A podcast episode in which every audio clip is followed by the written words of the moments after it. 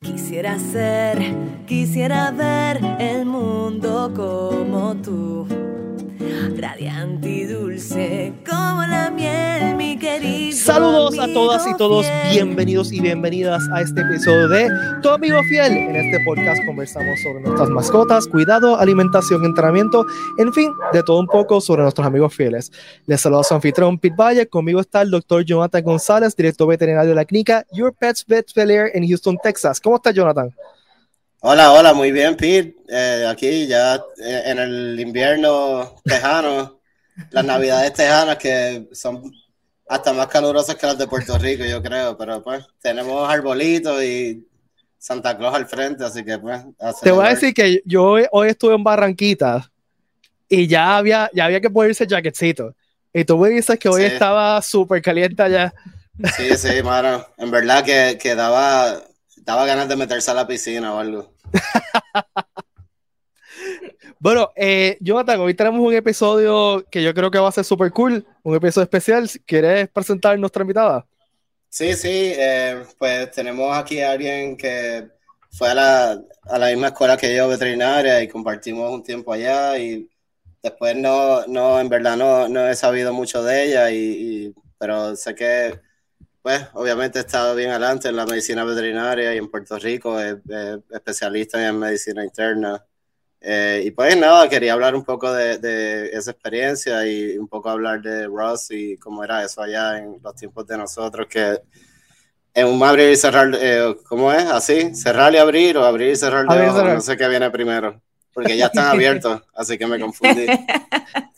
Eh, ya han pasado, ¿sabes? 12, 13 años de, Ay, de Dios que mío. nos grabamos. so, No lo eh, pues, digas. quería, quería hablar un poco de eso, estamos pues ya más maduros. Eh, nada, es la doctora Amira Torres, Sawi.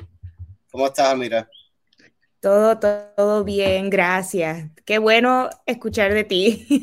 Sí, sí, igual, igual. Bueno que saber que está todo también Sí, estamos encaminados muy bien los dos. Gracias a Dios, es así. Ujú. Bienvenida, gracias por tomar este tiempo para nosotros. Claro, un placer, un placer, de verdad. Yo quiero empezar bien, bien rápido. Eh, yo tengo aquí mis notas que usted es especialista en medicina interna, ¿no? Correcto. ¿Qué, qué hace, eh, para que la gente tenga una idea, ¿no? Porque la mayoría de nosotros lleva a nuestro perro al veterinario y no, no piensa en las especialidades que existen, ¿no? Eh, ¿Qué hace un especialista en medicina interna?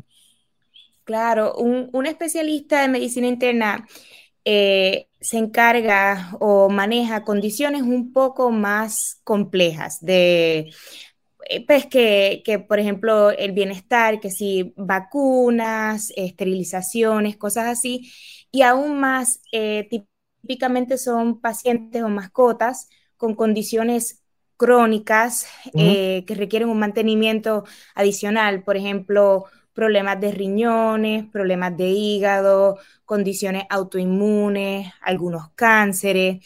So, en, por lo general son mascotas que ya están un poco más, tienen condiciones que son más difíciles de lo que puede manejar el veterinario de cabecera, bien, bien similar a un pues, a, a la medicina humana, que si tú tienes tu doctor eh, generalista, pero si te pasa algo, pues te lleva al internista o te refiere al cirujano, al oncólogo.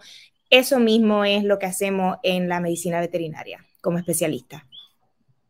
Ese es el comentario que va a hacer que suena similar a un internista de, de gente, ¿no? Eh, El Sí. mismo tipo de tratamiento. Bien, bien similar. Sí. Eh, Jonathan. Jonathan, no te escuchamos. Estás Eh, en mute, Jonathan. Sí, ya, Jonathan, te fuiste en mute. Ok, no me di cuenta, es que pa... Espérate, Yo- ahora. Ahora, Estaba- yo te vi, te veía en la cámara, estabas ahí moviendo los no- labios. Fajado, No. fajado. bajado, pero nada. Sí, es que le, eh, escuché al nene por ahí jugando y le di miedo y se me olvidó. Eh, nada, que, que pues básicamente cuando ya los casos no van como uno, como uno esperaba y como que todo lo que uno sabe está fallando y eh, ahí, ahí, tú sabes, otras opciones y, y, pues hay que saber cuándo buscar ayuda y para eso están los especialistas. Eh, a veces también eh, son condiciones que requieren de mucho follow-up y muchas pruebas de seguimiento y muchos detalles que pues a veces uno en el día a día tiene tanto y tanto caso que uno no puede como estar así tan, tan enfocado y tan detallado en los casos y pues para eso están los especialistas, para uno buscar ayuda y, que se encarguen de esos casos más complicados. 100%, 100%. La, la idea siempre es esa, que el, especialista es una ayuda, no, no una competencia, no un reemplazo al, al, veterinario de cabecera. El veterinario principal es el veterinario principal. Es, es como dar eh, pues ese, ese cuidado a la mascota un, un, poco más, cuando ya el cuidado general, pues no, ya, ya se te sale de las manos, porque eso es lo que, pues eso es lo que uno estudió. mis citas, por ejemplo, cuando yo las veo, son de una hora o más cada una. Obviamente el veterinario, Jonathan, no va a ser, e, es, bien distinto cómo se, cómo se lleva la práctica pues, de, de especialista a, a medicina pues, general en ese sentido. Sí, si la cita me dura una hora es que algo no va bien con el cliente o algo. hay problemas, hay problemas. Sí, sí. sí, Lo mío si, mi cita dura 15 minutos, hay un problema. algo está mal. Sí, sí, sí. Algo pasó mal. eso está bueno. Eh, y, no sé, siempre empezamos con esta pregunta, ¿no? Eh, eh, ¿Qué la llevó a, entrar al mundo de la veterinaria? O sea, ¿por qué se decidió entrar a ese mundo? Pues mira, el mío, yo he escuchado muchas de las otras entrevistas, ¿verdad? Y otros pues, compañeros. Yo no empecé pensando que iba a ser veterinaria. Yo empecé por premédica. Yo iba a ser doctora como mis papás. Y, pero siempre mi tío era veterinario y siempre en mi casa habían caballos y había muchos animales, pero pues medicina era como lo más fácil porque era lo que, lo que todo, lo que yo conocía.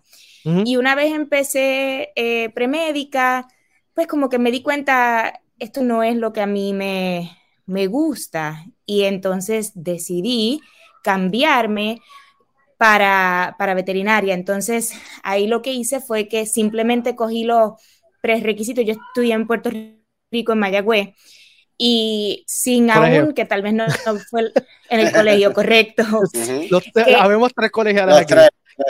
Sí, y que sin, sin siquiera terminar el bachillerato, que yo creo que no fue la mejor decisión, pero gracias a Dios todo salió bien, cogí los prerequisitos para veterinaria eh, y solicité eh, y entré, bueno, y, terminé yendo a Ross porque el, pues, eh, entre todo me quería ir rápido, no quería terminar, estaba en lista de espera en, en LSU, eso no se dio, pues entré y me fui para Ross.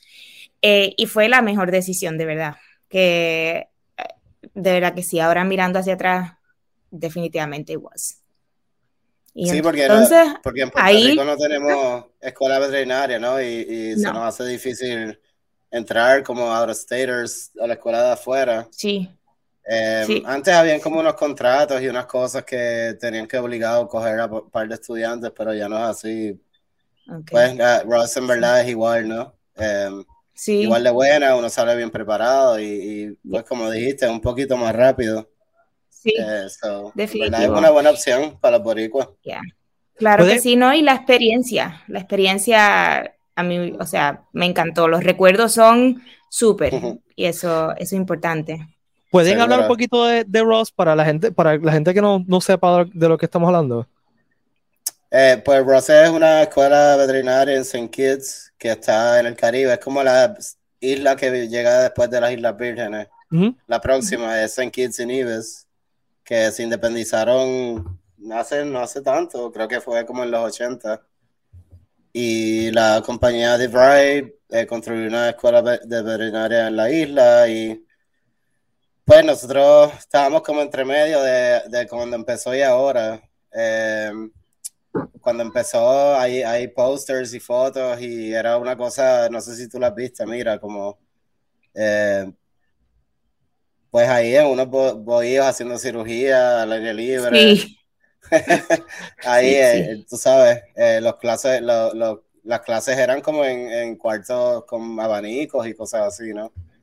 Eh, entonces, ya, pues nosotros no nos, nos, tocó lo peor, ¿no? Ya, y dicen que para ese tiempo no había ni, ni tiendas de verdad donde uno podía comprar comida ni nada, era todo, te lo tenían que enviar de Estados Unidos. Eh, entonces, cuando nosotros llegamos, era como un entremedio. Y si, si quieres contar un poco más de cómo era cuando estábamos nosotros.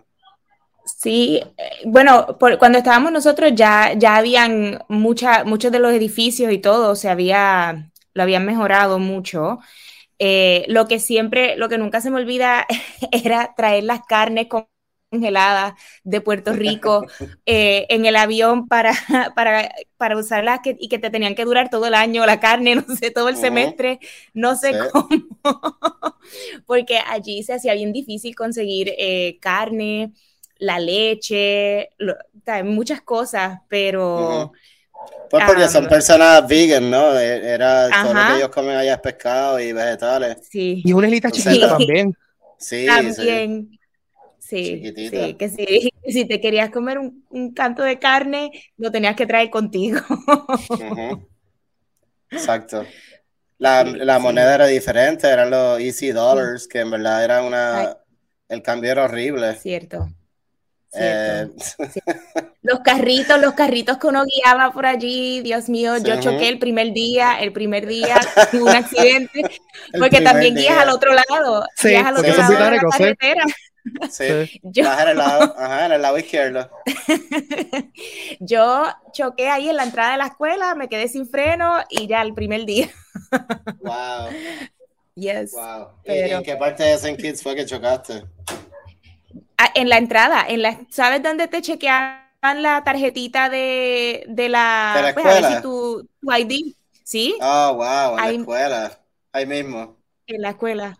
Ahí mismo en la cuesta me quedé sin freno y le di al carro al frente. Y, wow. Por lo menos fue en la escuela. Gracias a Dios.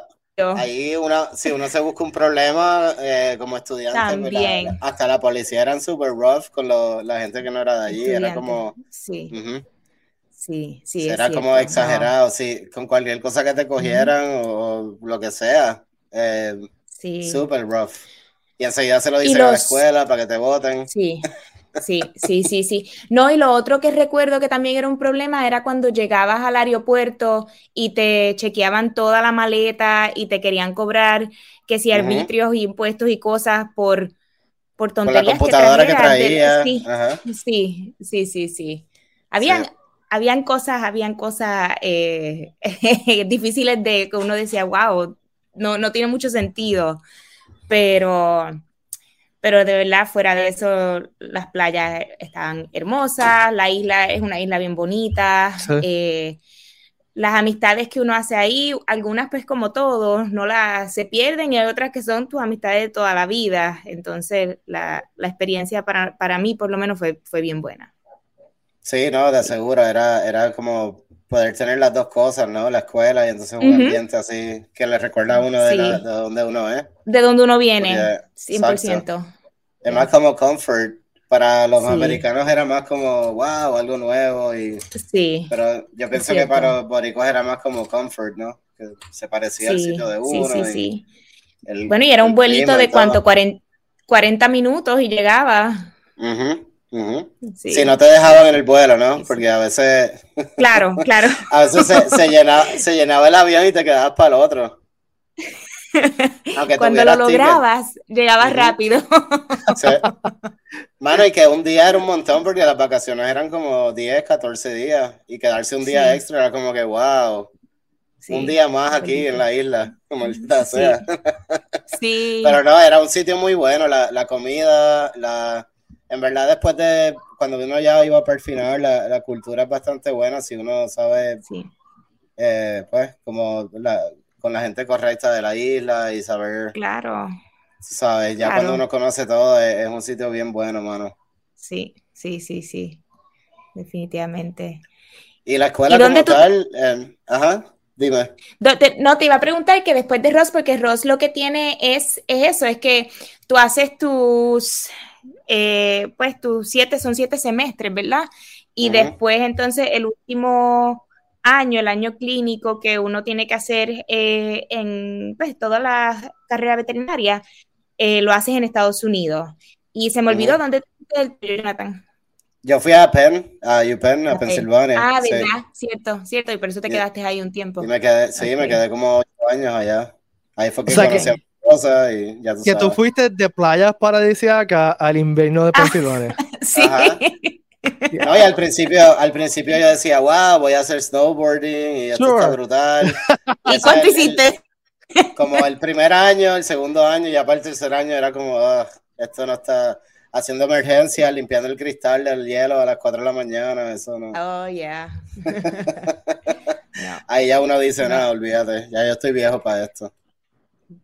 Yo, yo tuve una, yo, yo me fui para, yo me quedé cerca, yo fui a Florida, así que de... Oh, nice. el clima ¿Te quedaste ahí mismo? Sí. sí, sí, sí, Fui para Florida, pero... Ajá, ¿hiciste las clínicas en UF? Sí, en UF, y después de, que me encantó, y después de UF, ahí sí cogí frío porque me fui para Purdue, Indiana, a hacer mi mm. internado. Entonces, mm, la primera vez que, que vivo en nieve y guío en nieve, también eh, tuve, eh, no soy la mejor conductora del mundo, pues también tuve, problemas con la nieve también. Yo terminé en par de parkings guiando. Uno termina en los parkings, en la gasolinera, porque no puede frenar. Y así mismo uno se mete. para poder Fue de maldad, pues fue a propósito. Sí, mano. Sí, sí, sí, sí. Pero... Y mira, y, eh, eh, o sea, que fuiste directo de, de, la escuela de internado, ¿no? Nunca hiciste private practice como nunca, generalista. Nunca hice, no, nunca, nunca hice private practice como, como generalista. Yo fui de internado, de, cuando terminé Florida, rápido hice el internado un año y rápido eh, pues pedí residencia y pues gracias a Dios se me dio y, hice la residencia. Mm. Y de ahí cuando terminé la residencia eh, empecé a trabajar en una, en una práctica privada de que pero especialista obviamente y éramos nada más internistas, era, era solamente mm. cuatro internistas ah, en Virginia. Y estuve varios años en Virginia, hmm. eh, porque en eso pues me casé, mi esposo también es veterinario, pero es militar, y entonces pues nos íbamos con, no, le tocó a él pues vivir, mudarnos para Virginia, estuvimos ahí un tiempo, después en San Antonio, por eso estuve en San Antonio un tiempo. Hmm. Ok, sí, hace sentido. Sí, sí, y después entonces volví otra vez para Virginia, y, y luego de ahí fue que vine a, Puerto Rico a visitar a mi mamá, que no venía hace cinco años. Ah, y, wow. Ya, y vine a visitar. Sí, sí, sí. Y no sé qué me dio, no puedo explicarlo, pero puse la casa a la venta a la semana y dije, voy y me fui. Wow. y me traje. Ya, así mismo. Y yo nunca jamás pensaba que yo volvía a Puerto Rico porque cuando, qué sé yo, cuando yo tomé la decisión de especializarme en medicina interna, decía, esto tal vez aquí en Puerto Rico, pues no sé, no, no lo veía. y estaba súper equivocada, de verdad, porque ha sido una súper experiencia. Esa eh, pregunta tenía, porque después en, general uno no piensa que sería algo así con mucha, mucha salida, pero parece que sí, entonces. Gracias a Dios, si yo no, yo no puedo ni, ni explicarte, o sea, es, vienen, o sea, la, la, la, acogida por los otros veterinarios de la isla, por los dueños de mascotas, han sido, ha sido algo que yo no me esperaba. Y a la misma vez yo digo, es que de verdad que estos veterinarios aquí están, son otra cosa porque no tienen casi especialistas, entonces ellos tienen que como que entre lo que pueden y lo que entienden y buscar recursos y aprender. Entonces, eh, y eso ha sido de las cosas que más me ha encantado aquí es, es que uno se siente que, mira, estoy ayudando, de que vamos eh, a, la parte de la educación al dueño de mascota, a los mismos veterinarios, de qué es lo que hace el especialista, de qué es lo que hace un internista. Y, y ha sido, ha sido súper, súper o sea, que te has encontrado con mini especialistas que son generalistas. Pues que me imagino que, cada cual le, le, gusta una área aquí, otra área allá, y como más o menos. Y mismo como tú lo escuchas, hay uno, mira, hay, hay uno que le encanta hacer dermatología y entre todos se, se lo dan a, a, él porque él le gusta eso. Y, Esa, es buena. Wow. Sí. Sí, sí, sí. Y yo, de verdad que esa, esa parte me sorprendió mucho y más aún que la conciencia de lo que es la mascota y el cuidado para la mascota, eh, yo, o sea, aquí los dueños de mascota tratan de hacerlo todo por ellos también. Es como si son parte de su familia, igual que en, que en otro sitio. Y fue para mí, es, eh, ¿sabes? Fue, fue algo que, que me sorprendió, pero de una forma bien positiva, bien, bien positiva. Qué bueno, eso, eso me parecería la, la parte más difícil, ¿no? De, cómo te llegan los casos allá y, pues me, me sorprende de buena manera. Sí, yo, yo tengo un poco de, bueno, a mí me ayuda que yo, donde yo estoy trabajando ahora, es eh, en, en Guaynabo, un centro de especialistas veterinarios que hay, un, hay dos cirujanos y una oftalmóloga. Y mm. entonces, pues, entonces yo, yo no, no, había, no hay internista, entonces yo ya los conocía porque había trabajado con ellos anteriormente cuando era estudiante. Ah, y, ya, y entonces ahí fue donde hice mi externship y los contacté 11 años más tarde y les pregunté, mira, ¿ustedes creen que esto funcionaría? Y ellos me dijeron, llega ya llega ya. Y, y así mismo fue que sin, sin, o sea, sin marketing, sin nada, eh, solamente word of mouth, ¿sabe? Estamos de que no, pues citas para abril, mayo, o sea, una cosa bien, ya, bien increíble, bien increíble. ¿Cómo se llama el centro de especialistas? Así mismo, CEVET, C-E-V-E-T, Centro de Especialistas Veterinarios. Ok, en Guaynabo. ¿En qué parte de Guaynabo es? Eh, ¿Tú sabes dónde está? Eh, bueno, cerca de Montelledra. Ah, ya. O sea que es en la frontera de San Juan y Guaynabo. Sí, sí, sí. nice, ok. Pues por si acaso hay gente que no, no, lo sabía, que pueden preguntarle a su veterinario, eh, mira, necesito un referido porque pues si no están contentos con lo que cómo le va el caso o si el veterinario se siente que necesita ayuda, pues ya saben que pueden enviar los casos allá. Sí. Quizás para, para, para, agosto, septiembre, pero los pueden enviar. Eh, yo lo que puedo hacer es que pueden incluir eh, la información de contacto en los show notes. Ok, chévere. Sure. Claro, claro que sí. Entonces, ¿Qué, es lo más que te gusta de, trabajar con mascotas?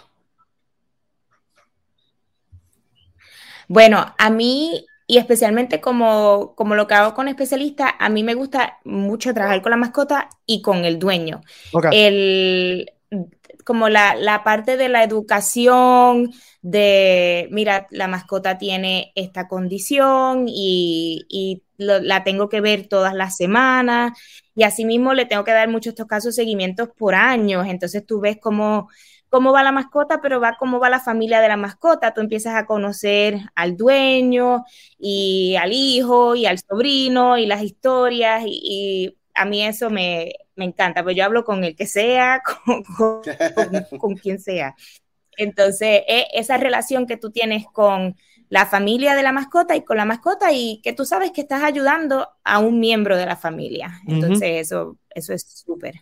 Sí. sí, eso es algo que la gente pues tiene que recordar, que cuando uno es veterinario es 90% de la familia, ¿no? La interacción real, claro. el perro, la mascota es como, como un, pues, como un puzzle, como un, como un pues como una prueba del conocimiento y la ciencia, pero uno tiene la parte social con, los clientes y explicarlo y ellos tienen que dar la medicina en la casa y o sea que no es solo uno saber y uno saber lo que está pasando y lo que tienes que hacer, pero como uno envuelve a esa familia a seguir instrucciones y hacerlo de la, manera correcta sin, sin pensar que es el por dinero o, como, pues, ah, tú lo que quieres es el dinero de las pruebas, mira, no, en verdad es, dinero. Y también uno, uno forma, o sea, viéndolo del lado de, dueño de mascota, no de veterinario, uno forma también unos lazos con el veterinario. Eh, da la casualidad que estaba hablando con mi mamá hoy Y eh, déjame, déjame echar para atrás hace 30 años atrás, 30 años, no, como, como 25 años atrás, eh, nosotros teníamos una, una labradora chocolate que comió veneno de rata. Mm. Porque un vecino tiró veneno de ratas y pues mm. fue como un domingo, salíamos histéricos, eh, encontramos, la única persona que estaba disponible era esta veterinaria que acabadita de graduar, que estaba cubriendo otro veterinario, le llegamos ahí y, estuvo luchando y nos salvó la perra, ¿no? Eh, y, y, eso fue hace 25 años y hoy mi mamá está hablando, ah, sabes que es amiga todavía de la familia. o sea, que mis papás todavía janguean con ella en Cabo Rojo. Este, le hemos llevado todos los perros de mis papás, siempre van a donde ella. Este, eso, ya. Esa, es la parte que eso es lo que de las cosas que más a mí, de las cosas que más a mí me gustan. Y, y a veces de las cosas que son más difíciles, eh, eh, pues como, como especialista, sí es que muchas de las mascotas que yo veo, y esta es la parte, ay Dios mío, espérate.